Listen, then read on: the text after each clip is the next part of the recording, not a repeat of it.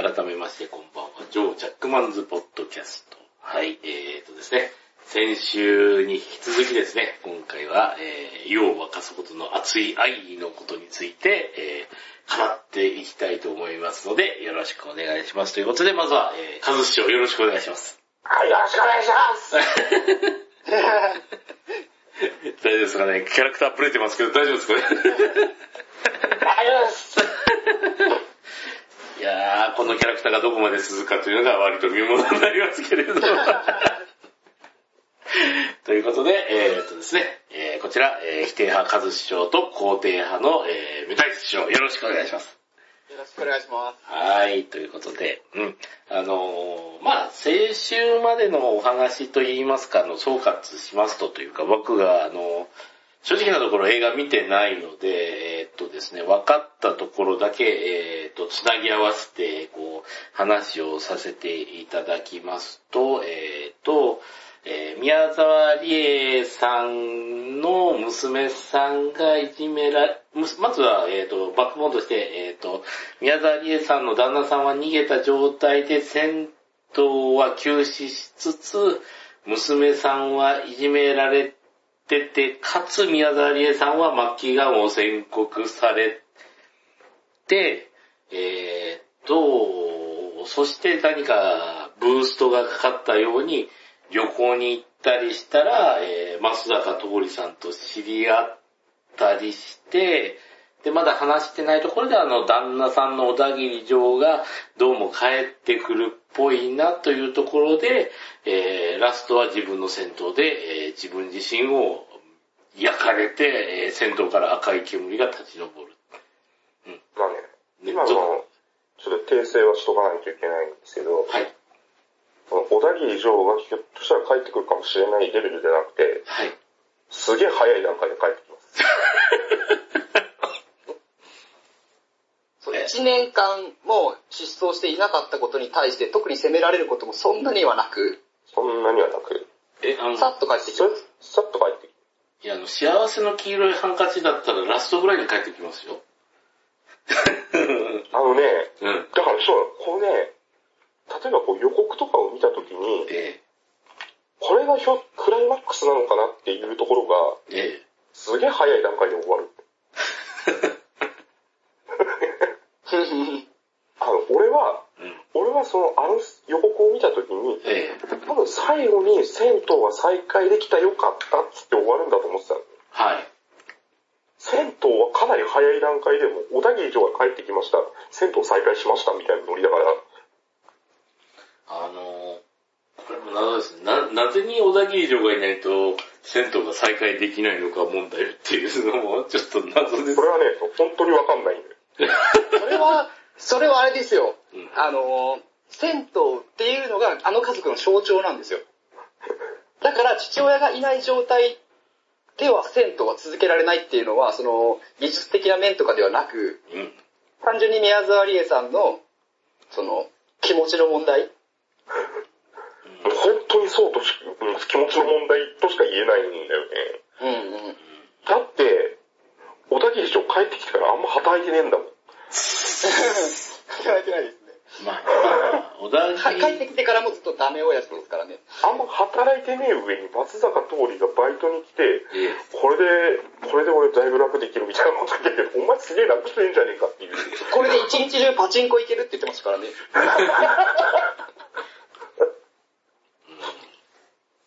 そう。そう。宮沢りえが小田切城に聞かれたのも何がなのかもよくわからないし。確かに、それは確かに謎だ。あ まあ、なんでしょうね。うちも、たまにあの、このですね、まあ、すごい、えっ、と、すごい極端な話なんですけど、あの、焼き鳥屋で飲んでて、この役に入ってる宮沢りえさんがたまたま隣に入っ、座って、その、旦那さんがこういう人間でっていう話をしだしたとしたら、えっと、ちょっとすいません、それ、どこが良かったんですかつって。そう、本当にだから、しかも、うん、しかも宮沢りえの場合は初婚かもしれないけど、うん。小田切城からしたら二度目の結婚なわけだよ。ええす意味がわからない。うん。子供いるんだぜ。うん。しかも二人とも連れ子なんでしょ？うん。これ。いや、いや、だから宮沢りえは、え宮沢りえ自身は子供を産んでない。え。ですよね、これは。そうそうそう。うん。だから、上の方のお姉ちゃんの方は、小田切丈さんの前妻の子供なんですよね。ですよね。でもう一人の子は、ある日、ある日、小田切丈が浮気して、できた子なんですよ。それを数年後に、ええ。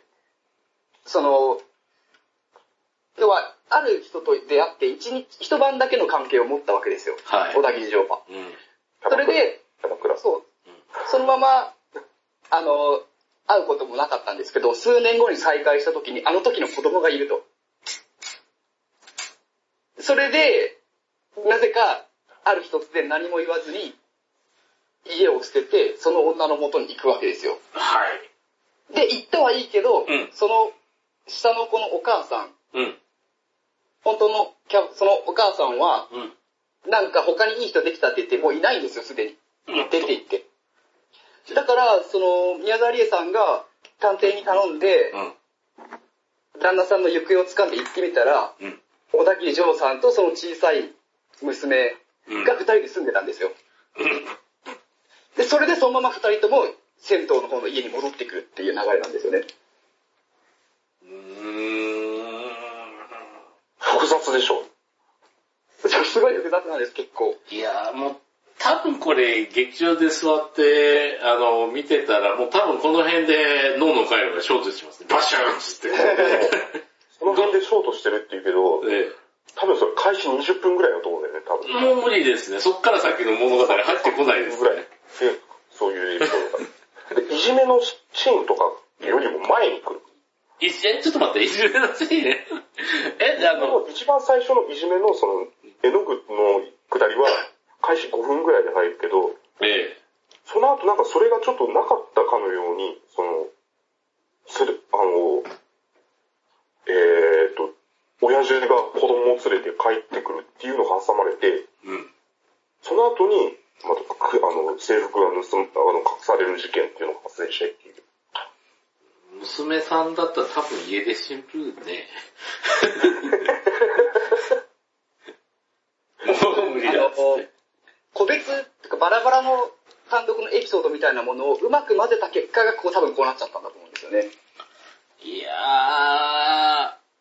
ー、でも、うん、一ついいなと思ったのは、多分、小田切城がダメな男やるとなんか天下一品だなっていうのは、あ、それは僕ああ、それはね、うほんとそうなの。小田切丈さんのダメ男って本当魅力的というか、ね、もううまいなほんとダメだなっていうあのね、のは。俺本当にこれ、本当この映画見返して批判的だけど、ええ役者は全員うまい。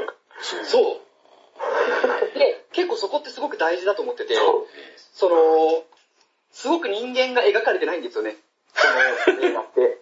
人間がみんな記号になってるんですよ。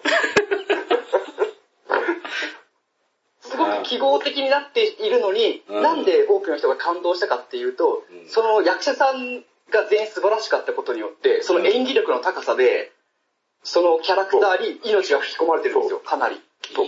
役者の演技力によって脚本のあらがごまかされてる感じになる。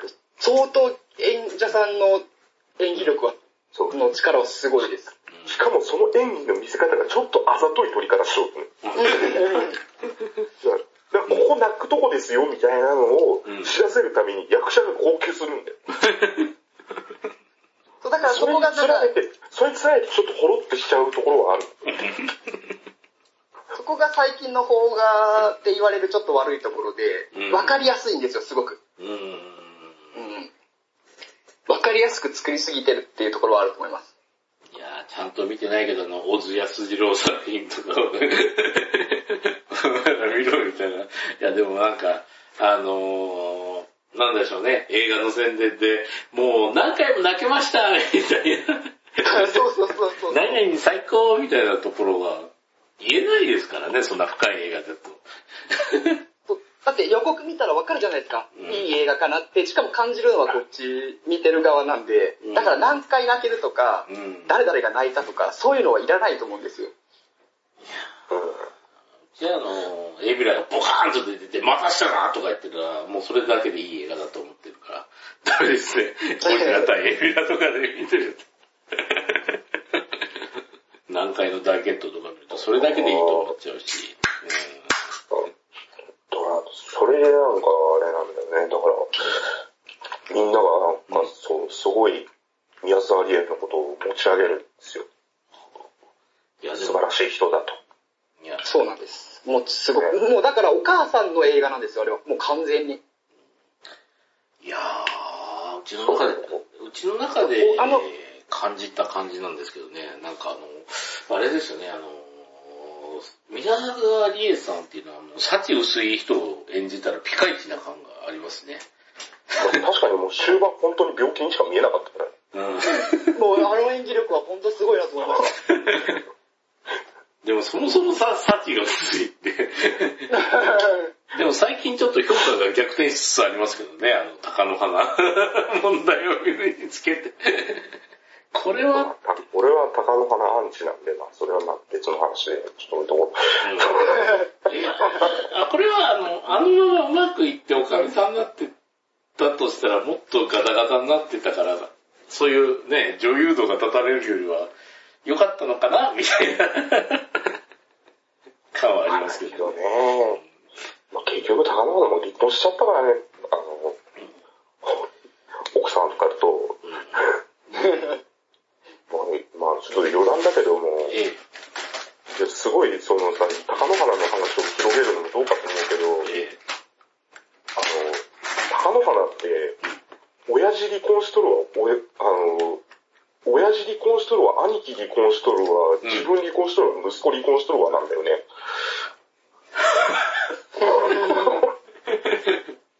なんか、呪われてるとしか思えない、あの一家は。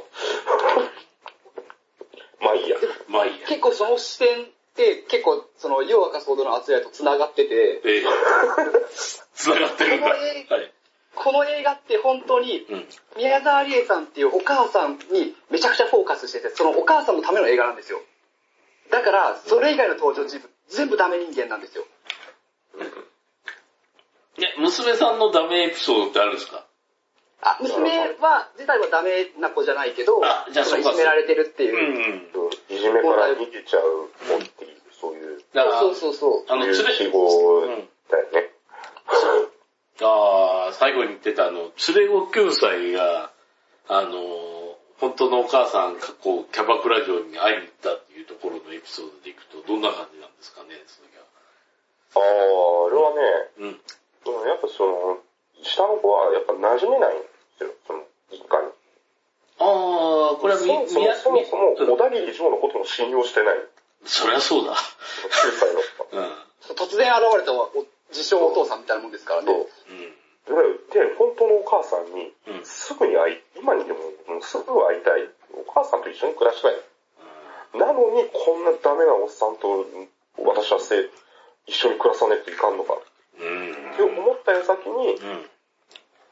なんかこう、なんか、やたら押し付けがましい宮沢りえという新しい母親と、うん。なんかおどおどしている姉ができて、うん。ますますこうフラストレーションが溜まっているわけだよ。ねしかも、宮沢りえはもう働くも、働かざる者食うべからずの人なんで、うん。たとえ9歳といえども、うん。銭湯の仕事を手伝わせる。うん。風呂掃除とか、うんそういうのね。で、そんなこんなあありながら、その、あるとある時、突然その、下の子がいなくなると。ええ。で、それは、あれ、誕生日だったっけ？そうですね、あのーえっと、もともとその下の子って、団体からちょっとお金くすねてたりしてたんですよ。ああ、そうそうそうそうそう。それで、うん。あれなんでこんなことしてんの？って言って、うん。その、お子供の荷物を見てみたら、そのお母さんからの手紙が入っていて、うん。その、誕生日だったかな？に迎えに行くっていう約束の手紙かなんかだったんですよ。お母さんにそう言われてたのかな？それで、そのバンダイから盗んだお金を交通費にして、うん。その、お母さんが迎えに来てくれるであろう、もともと住んでた家に向かうわけです。はいはいはい。流れですよね。あそうそうそう。で、結果としてそのお母さんは来ない。おっと。あで、来なくて一人でこう泣いてる。ーうん。その後宮沢りえがこう、大丈夫だよってうん。一緒めて、あの、おしっこを漏らしてしまうわけだよね。そうですね。9歳下の子がね。その場でこうパンツを脱がして、それを、それを上の、上の子がドアの上に引っ掛けるっていう、そういうシーンがあるんだけど。で、まあちょっと意味がわからないと思うけど、本当にそういうシーンがあって。で、えっと、うん。前住んでた家っていうのはもう空き家なんですね。まあっていうことだよね。と、そらく、その辺のことが全然描かれてなかったのでわかんないんですけど、うんその家にもともと小田切丈さんと娘が一緒に住んでたんですよね。うん。小田切城が家賃払ってるわけじゃ、わけとは思えないから、多分、うん。おそらく完全空き家なんです。もう空き家なのか、その、いなくなったお母さんがなんか払い続けてるのかわかんないんですけど、まあその辺は本当にそう描写がないんでわからない。だから多分監督としては余計な描写だと思ったんでしょうね。うん。いや、でもな、な、なんでしょう。ででもその、えっと、ドアノブにパンツを引っ掛けるシーンをどうしても撮りたかったんでしょうね。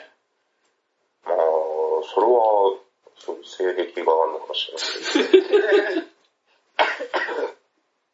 何かメッセージが。確かね、監督の前、その前に撮った、ね、琥珀色のキラキラっていう映画だったかな。ほう。は、おしっこの映画なんで、まあ、余談だけど。その、おしっこの映画なんでって一言言われても、なんか、え？ってしか思わない。まあで、それで翌朝、ね。朝からみんなでしゃぶしゃぶを食っとる。まあまあまあ、もうこの話はもう広げないということで分かりました。しゃぶしゃぶ食いましょう。誕生日にはしゃぶしゃぶを食うしきたりがある。朝からしゃぶしゃぶ。朝からですかまあいいでしょう。だからしゃぶしゃぶ。で、そこに遅れてその下の子が来る。はい。で、その、下の子がこう、泣きながら訴えるわけ。はい。そのわ私はもう、これから、ここで、あの、仕事、あの、銭湯の仕事の手伝いもしっかりするし、しっかり食べますと。はい。ね、だから置いてください。うん。でも、前のお母さんのことは忘れられないので、うんたまに思い出してもいいですかっていう風に泣きながら訴えるシーンがあった。うん。で、もう宮沢りえはそんなことは気にしなくていいんだよみたいなことを言うんだけど、うん。もうまず、うん。もう俺はその、9歳の女の子に、そういうせり、卑屈なセリフを言わせるっていう、うん。監督の神経がわからない。ちょっと。確かにあのセリフはちょっとあざといかな、あざとすぎるかなとはちょっと思いましたけどね。何にその、なんだその卑屈な感じはと思って？そう、9歳のことは思えないほどの文章量と卑屈さで、そう。だからちょっと、そう、あざといなぁと思いながらでも僕あのシーンで泣いてましたけどね。俺奥歯噛んでたよ。で、9歳の子供が泣いてそうなの置いてくださいって言ったら、普通だったらもうボロボロ泣きますよ、本なあれあれは感動のシーンですよ、ちょっとあざといですけど。当に。いやー、違う。これでそういうので、そういう卑屈さで感動させようという、監督の魂胆が気に入らない。いやー、っていうかあの、なんだろう、あの、なんだろうね、子供が泣いておいてくださいなんて言ったら、泣きますよ。9歳だよ。うん泣いちゃうよ。だって9歳の子供とか、9歳の自分の子供が9歳だった頃とかはこれちょっと言っとかないと、これは言っとかないといけないけど、あの、日本という国では、え大人は子供のお世話をしなきゃいけないんだよ。えうん。だから義務教育っていうのがあるんだよ。義義務教育っていうのは子供が教育を受ける義務じゃなくて、大人が教育を受けさせる義務なの。だから本当にあの、あのシーンっていうのはこう人権侵害も鼻が出していと思って。まあね、あの、うん。で、その今人権侵害の話になったから言うけど、とにかくもうそういう人権侵害と思わしきシーンがもう多々あるのよ。うん。いや、その、例えばその、老婆の人が子育てできないみたいな描写をしたりとか、ね、ね、その夜の仕事をしている女は子供を捨ててそのまま帰っても来ないとかね。すごくステレオタイプというか、うん。で、すげえな、この映画、人権意識とかかけらもねえなって思っていた映画が、名古屋の、うんそういう NPO 団体かなんかの、そういう人権を考える会みたいなうん。うん。ところが、その、映画、映画上映するイベントをやってて、うん。まあ、この世界の片隅でとかやってたんだよ。すごいいい、あれは。うん。そのラインナップの中に、この映画もあったんだよ。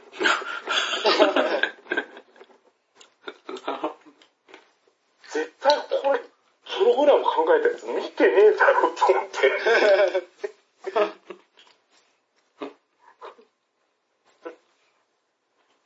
いや、どうなんだろう。子供が苦しめば人権をお前ら考えるだろうみたいな。そういうことなのかなそう反面教師的な部分だったらいいかもしれないけど、なんかこう、うん。ななんかそういうのを装置にして安直に涙を流させようみたいなさ、そういうのはもう嫌だな。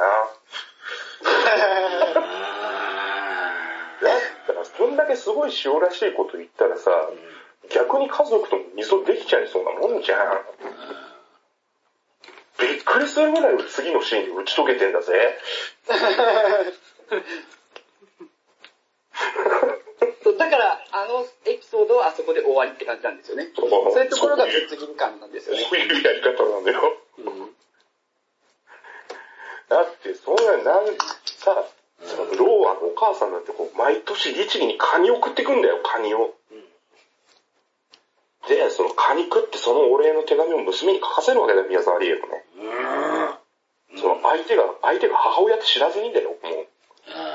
あ毎年カニ送ってくれる親切な人としか思ってないんだよ。ちょっとそれもだいぶサイコパス入ってますけどね。大丈夫ですかね、本 それで、当に。ねその実際にそのカニ送ってきた人っていうのがお母さんだっていうのが分かった？はいカニ料理屋で働いてる。そこは、つかない安直ですね。だから基本的に安直なんだよ。あれ逆に言うと分かりやすくしたっていうのもあると思いますけどね。なんかカニさばくとき一本一本あの、足ポキッと折ってこう入れて入れて入れて、10本ぐらいになったら送ってるみたいな感じですかね。わかんないけど、その人もなんかその、カニ料理屋でね、そういうなんか障害ありながらすごいけなげに頑張ってるみたいな人ですよ。そう、すごいいいお母さんっぽいんですよね。すっごいいいお母さんっぽいんだよ、あれは。で、うん。あれは本当のお母さんはあの人だ。あの人に、ちゃんと娘だっていう風に言うまで帰ってくるなみたいな感じの突き放し方をする宮沢に。うんうんまあ、まああの、嫁行くばくもないわけですからね、このチャンスでやっとかなっていうところで、その、なんか、いじめで突き放した分でいくと、まだ、まだ優しいところですよね。で、まあなんか、宮沢、あ、いいね、あ、どうぞどうぞ。宮沢、え、宮沢りえさんとし、お母さんとしては、ねいつか、その、娘を本当のお母さんに引き合わせるつもりだったっていうのが描かれてるわけですよ、これまで。例えば手話を習わせていたりとか。でだから、そのお母さんといきなりある日突然あら、突然合わせるよりも、その手紙とかで、ちょっとずつ接点を持たせようとしてたんじゃないかなと僕は思ってます。あじゃあ、あの、カニ料理屋でた働いてて、なんか、カニ送ってもらえる親切な人じゃなくて、もうすでに、あれですね、宮沢りえ自身が、あの、えっ、と、本当のお母様はこの人だよっていうのを、もう知ってたというところですかね。そうそうそうそう。あ、もう知ってました。うん。最初からしてるああ、そういうことカニを送っ、最初に送ってきた時から分かってたことなんだね。うん。まあ、それはいいんだけど、うん。それね、すごいこう、号泣するんね、その、お実のお母さんと、その、うんお姉ちゃんと、うん。号泣しながら手話で会話をするん。確かにいいシーンだろうよ。いいシーンだと思いました、僕も。うん。あんだけ号泣した後に、えメルトモみてえになってんの。急接近してましたねちょ。っと打ち解けてんの早すぎねって思って。いやここも例えばドラマみたいに区切ってて、次週とかだったら、ある程度見てる側も受け入れやすいのかなと思いますね。まあ映画ですからね、このエピソードでも大体あの、7、8分ぐらいでこう回さないといけないわけですからね。完全に繋がってるからうん、なんかみんな急に改心したりするんですよ。早いんだよ。ちなみに、うん。ちなみに、その、カニ料理屋で働いてるのがお母さんっていう、そういう描写は、まあまあまあ、分かった上で見てれば、あ、あの時のカニがそうだったんだとか、手話がそうだったんだみたいなのが分かるんだけど、基本的にその、あれが母親っていうのを見てる方分かんないから、最初ちょっと僕も混乱しましたね。その、その女性店員のことをいきなり宮沢りえぶん殴るのよ。ああ、さっき、あの、前半戦で言ってたの、いきなり暴力を振るって言ってる。そうそう。あ、なんか会計済ませてからいきなりバーンってぶん殴って、うん。そのまま出てくる。えーって。すげえ宮沢りえやべえやつじゃんと思って。いやあの、宮沢りえのその暴力性みたいなところで言うと、ー、うん。そのちょっと、まあ、基本的には、その、うまい部は、うまいこといくエピソードが連続するんだけど、うん。うまくいかなかったエピソードっていうのもあって、うん。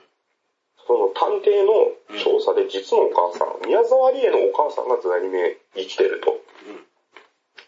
で、そのお母さんに会いに行くっていうところがあって。で、そのお母さんに、のところにその探偵がまず訪ねて行ったら、んそんな子のことは知らないって言われて追い返される。うん。で、追い返した直後に、宮沢りえがちょっと、あの、一目見たいみたいな感じで、連れて行ってみたいな。で、もう、フラッフラなのよ、末期がだから。うん。で、見に行きます。そしたら、こう、窓、こう、縁側みたいなところで、うん。あの孫と遊んでいるおばあちゃん、自分の母親だよね、うん。が楽しそうにしているのが見える。で、そこで宮沢りえがちょっと一回微笑んで、その次にその、玄関の上に置いてあった置物をその窓に全力でぶん投げて窓を割るっていうシーンがあるんだけど、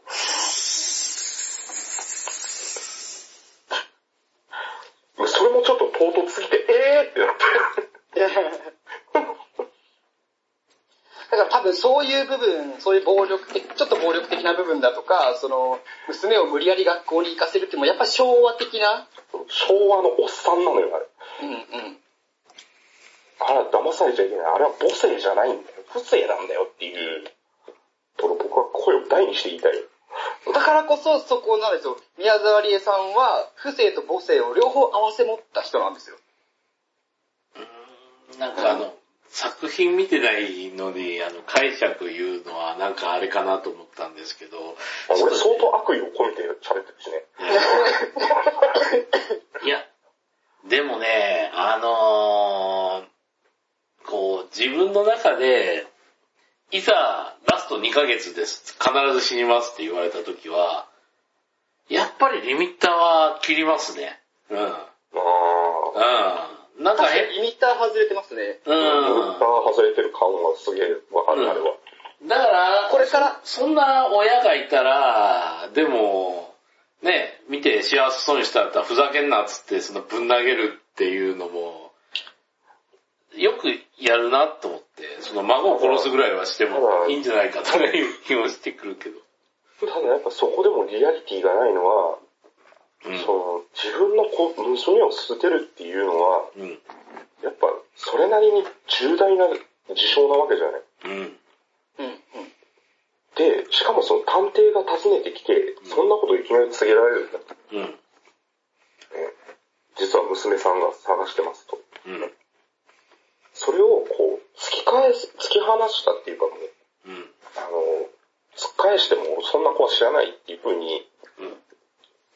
合わないっていう決断をしたわけですよね。うん。そんな重大な決断をした直後に、うん。孫と楽しそうに遊べるかねって思って。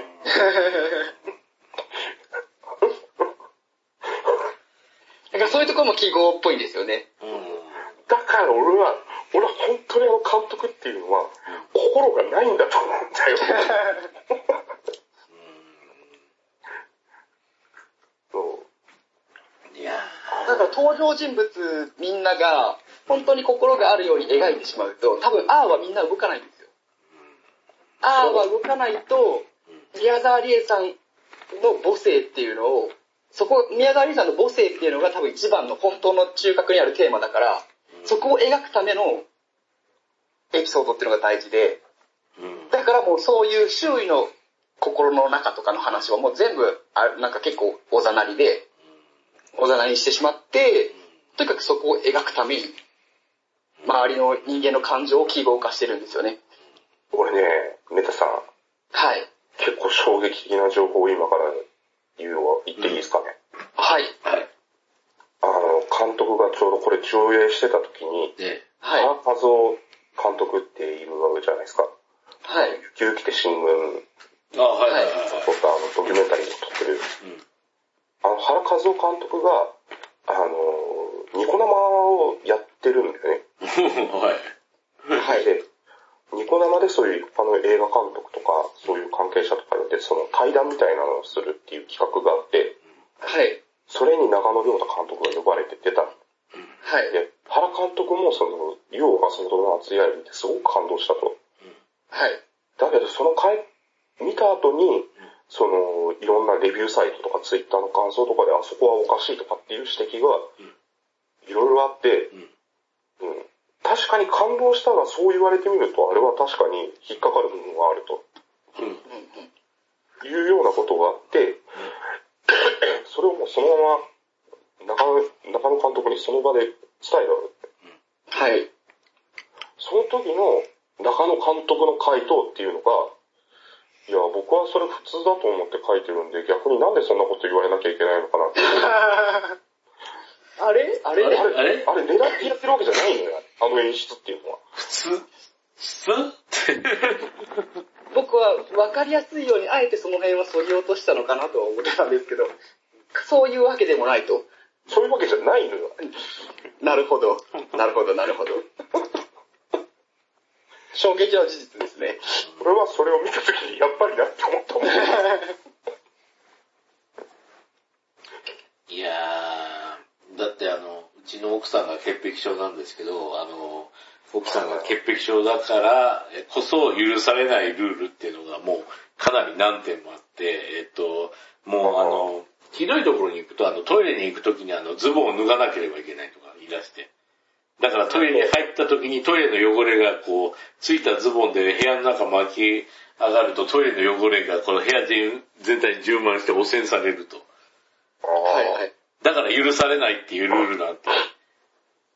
うちらは普通っていうか、あの、そんなのない人間に関しては一切気にならないわけだから。はいはい。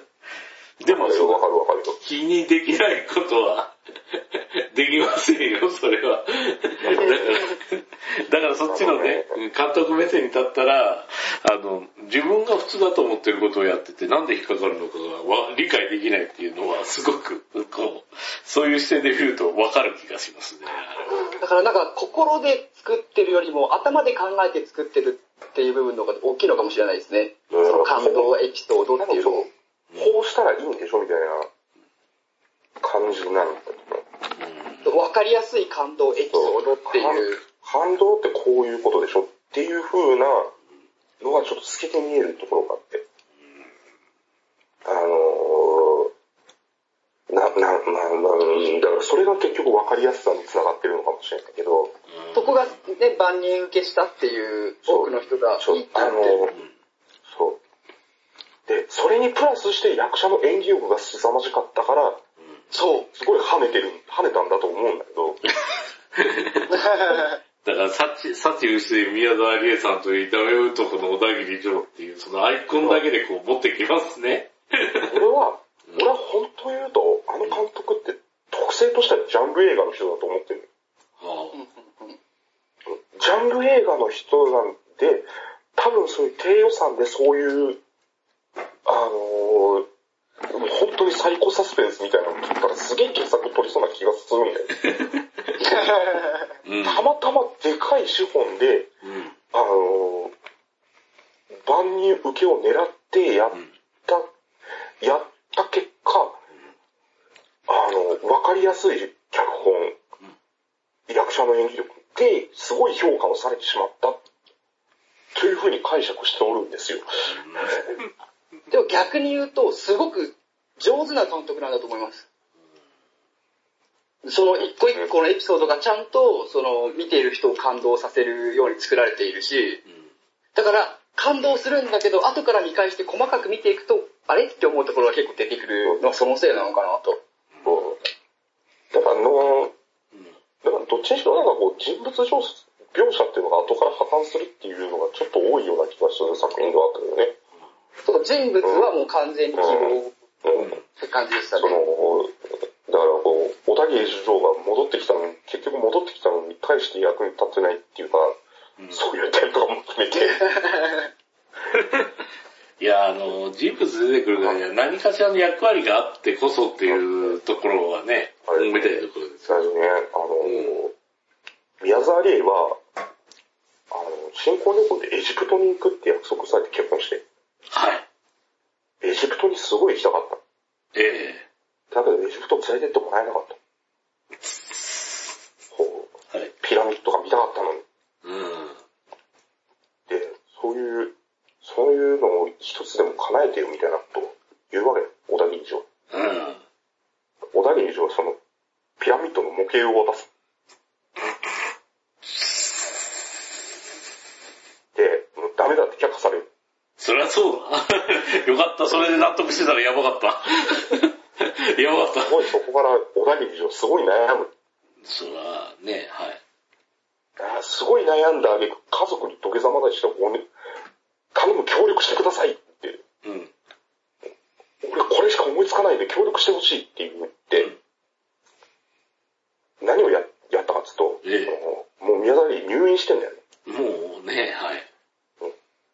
そうそう、窓、窓際に宮沢宮沢りえを呼んで、うんパッて窓の外見たら夜中よ。うん小田切城を一番下にして、で、人間ピラミッドを作ってんだよ。作ってましたね。大事なこれシーンらは、これからは俺が支えていくからって叫びながら、あの、その、松坂桃李とかその探偵とかも交えて人間ピラミッドを作ってる。いやー、すごいな。すごいね、すごい感動したシーンとして挙げられることが多いシーンけど。なんか、うんうちの中でその話聞いただけでだいぶ感動しましたけどね。動は、するいいんですよ、ここは。俺、これが俺笑いのピークだと思ったんだけど。確かに見方によってはめっちゃ滑稽なんですけど、であのピラミッドって結構重要だと思ってて、うん。要は宮沢りえさんが物語の初めからずっとやってきたことって、登場じ、病んでる登場人物とか、ダメな人間の登場、ダメな登場人物とかを、その愛の力で再生させていくって話なわけですよ。そこで、その、再生していった人たちが最後恩返しみたいな形でピラミッドをやるわけですけど、要はピラミッドって、あの、組体操のピラミッドなんですけど、えあのピラミッドって一人じゃできないんですよ。えうん。土台があってこう、何人も人がいないとできなくて、要は、今まで宮沢りえがしてきたことうん。をちゃんと受けて、うん。そうやって宮沢りえさんの愛情を感じて、それを受け取った人たちの集まりであって、あれは宮沢りえさんが、の愛が作ったものなわけですよ。だから一人でできるものじゃダメなんです。山、あの、ピラミッドみたいな、うん。みんなでやるものじゃないと。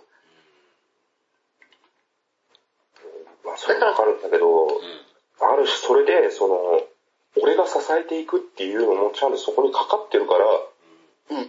いいとは思う。ただよ、うん。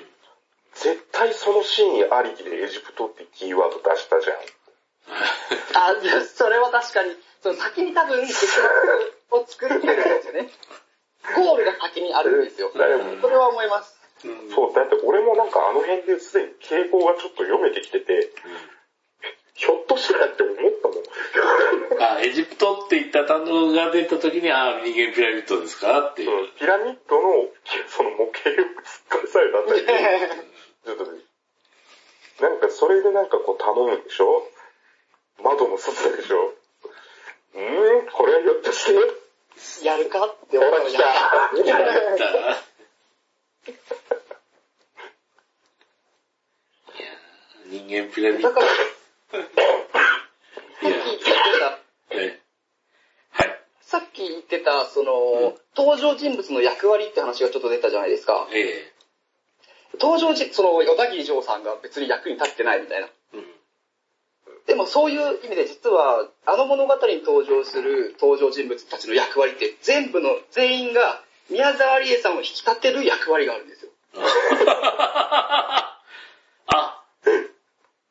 あ、そうきましたか。は宮い。沢りえさんの存在っていうののデカさの割合がすごくでかい映画なんですよ、あの映画って。あ、でもね、その言われると、あの、そのさっきのその探偵とか、うんその立つとか通りとかが役に立つっていうシーンも、確かに人間ピラミッドの数合わせになってるね。そうなんですよ。なるほどね。あの人間ピラミッドが、宮沢りえさんがやってきたことの集大成なんですよ。っていうかもう、銭湯だったらもっと近所のやつ出せよ。まあ、あれですね。あの、とりあえず不満が募ったところで、あの、そろそろですね、割と42分くらい回してるんで、とりあえずであの、はいラスト、総括に入ろうかと思いますね。えーあのえっ、とですね、これを中編にすると最後がどういう話になるか恐ろしいことになるんで、この辺で。ちょっとそこまではちょっと。えーそこまではちょっと、あの、あの皆さん記憶が厳しいと思いますんでね。あの、最後は、えーとですね、あの、じゃあ、えーと、どちらから行こうかと思ったところで、えーとですね、あの、あれですね、あの、お二人のお話を聞いて僕の、えーとですね、あの、総括をして終わりたいかと思いますので、まずは、あの、目指し師匠の方、これだけは言っときたいというところがあればお願いします。はい。言っときたいことですか？はい。ね。あの、そうですねえ。確かええに、細かい部分を見ていくと、ええ穴があったりとかはい、その人間が描かれてない部分だとか、そういうところは確かに気になるっていうのは多少あるんですよ。ええ後から見返すと。はい。でも見てるときは本当に感動するし、はい。僕もいくつかのシーンで泣いたし、え一言言えるのは素晴らしい映画です、僕は。うん思うのは。えなるほど。だからぜひ見てほしいと思います。なるほど。多くの人に。うんうん。わかりました。ありがとうございます。そして、えー、カズ師匠の、あのー、えあの、はいとりあえずですね、あの、うん、だいぶですね、あの、えー、とですね、えー、5.5ぐらいの、55%ぐらいの感じで、だいぶあの、最高ホラー感のある映画かなという、僕は気がしてきましたので、カズ師匠の方へ、あの、総括、あの、お話しいただければと思います。でも、その、今日、その、あたに思ったのは、その、メタイさんが言った、その、ファンタジーだっていう、えそういう視点を持ってちゃんと解釈したら、あ、確かに、その、納得はできるかなっていうところを、ちょっとそういう視点も生まれたんで、もう一回ちゃんと見ようかなっていう気がちょっと起こったんですね。ぜひもう一回見てください。ただ、基本的に、基本的に俺はあれは最高ホラーだと思ってる。あの、極めて右翼のプロパガンダ映画に近いものがある。あの、ついでに天使に会うファイ方がマジでマシな映画だと思ってる。変わらない。そんなところです。ですね。えーあのー、これは、これはっていうか、あのー、そうですね、あの、かん、な、なんですかね、あの、総括させるとですね、あの、感動させる手法としてですね、例えば、あの、宮沢りえさんが、あの、癌じゃなくて、なんか未知の病原体にやられて死ぬって言ったら、多分うちの中では、かなり、こう、あの、消化できたと思うんですけど、うちあの、身内で癌が、癌で死んだ人がいて、で、あの、その死ぬ1日前に聞いたセリフが死ぬの怖いっていう話とかいう経験があったりすると、まあちょっと重い話になっちゃうんですけどね、なんか、うん、うんっていう感じでかなり引っかかってくるんで、まあ、うん。そういう引っかかりを持つ人は多分多い映画だと思いますけどね。うん。だだから一度ぜひ見てもらいたいですよね。ですね。この会話を踏まえて。あの、もう見やすい作品ではあるんで、あの、見やすいっていうのはその、例えば Hulu とか Amazon プライムでもあるし、ええあの、レンタルやりともか確実にもう100円でレンタルしてるやつだし、ええそういう意味で言ったら多分見やすい作品だとは思うので、うん。はい。で、そうですね。まああの、最後になりましたけど、あの、えっ、と、僕の中では、えっ、とですね、あの、ちょっと、煙突から上がる赤い煙とラストのシーンがすごく興味が湧いたんで、頑張って見てみたいかなと思いますので、え、あの、本日は、え、はい、ありがとうございます。批判はするけど、基本的には見てほしいと思ってる人間なんで。うん。そうですね。まああの、まあ言って、言ってましたもんね。どんな、どんなにあの、ひどい映画であっても、あの、見るなとは言わないっていう話ですよね。そうそうそうそうそうそう。見、むしろ見ろ。見ろ。ひどいけど見ろ。いやいやいや、見な見なくていい映画なんかないんだっていう。うん。うん、確かに確かに。そんな話ですね。ええわかりました。じゃあ、えっ、とですね。でじゃあ、あの、今回、今週はこの辺りで締めたいかと思いますので、えー、舞台師匠、和師匠、ありがとうございました。ありがとうございました。ありがとうございました。